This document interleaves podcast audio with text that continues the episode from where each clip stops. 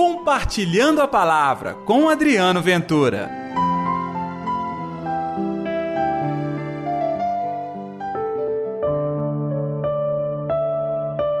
Jesus foi à montanha para rezar.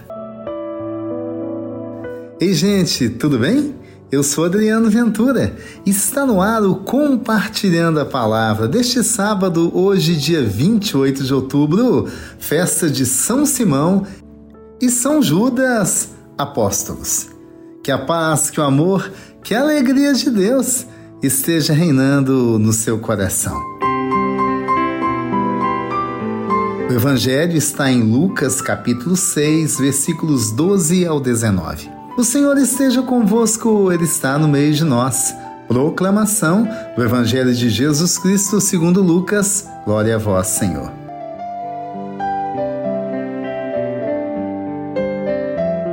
Naqueles dias, Jesus foi à montanha para rezar e passou a noite toda em oração a Deus.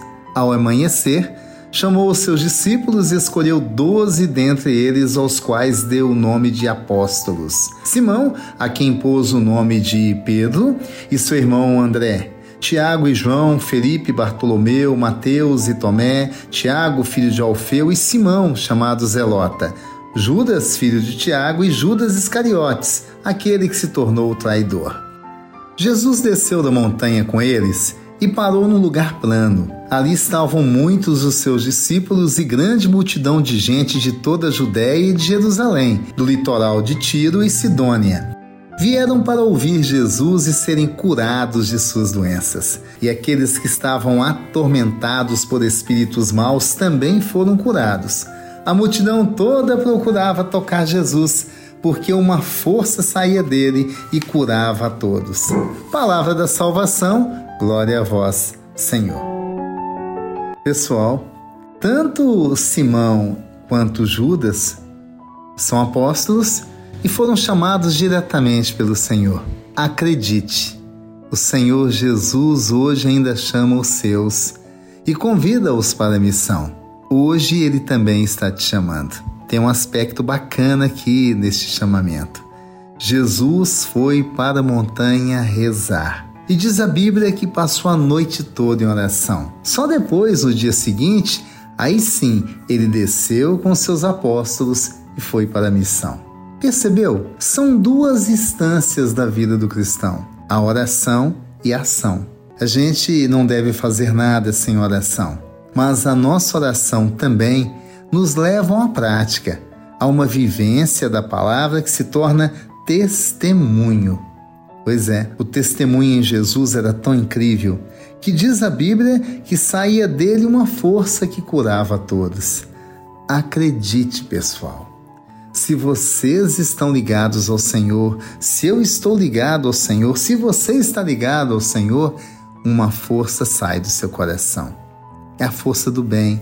É a força tão boa e capaz de transformar que nós nos transformamos em testemunhas desta palavra que cura, que liberta, que aproxima os homens de Deus, que nos leva inclusive à solidariedade. Mas qual é o caminho? É o caminho da oração. Pouco importa quem foi escolhido entre os doze. De Simão a São Judas, todos esses foram convidados a se encontrar com o Senhor em oração. A oração fazia parte da rotina, da conquista diária do Evangelho para aquela gente. Era no poder da oração que eles conseguiam sair e anunciavam a palavra de Deus. E para mim e para você, vamos anunciar? Vamos edificar esse mundo com a paz, com a alegria? Comece pela oração. Então hoje eu te convido, logo num sábado, olha só que legal, um dia que muita gente tira para descansar, aproveite então também para orar a Deus. Vamos fazer isso agora?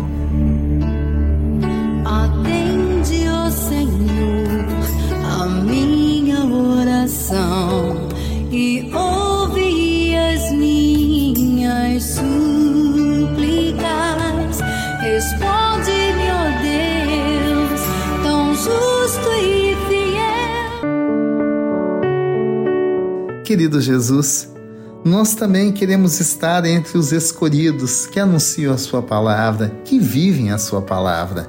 Mas nós queremos seguir o Teu caminho. E o caminho começa pela oração. Ensina-nos a orar. Dá-nos o gosto pela oração. E é por esta oração que eu tenho certeza, Senhor, nós vamos nos fortalecer para a missão. Abrace, acolhe, toca agora neste momento todos os nossos ouvintes pela Rádio América. Sejam eles abençoados pela força da oração. Em nome do Pai, do Filho e do Espírito Santo. Amém. E pela intercessão de Nossa Senhora da Piedade, padroeira das nossas Minas Gerais. Um dia abençoado para você e receba a cada momento a força da oração. Compartilhe a palavra você também.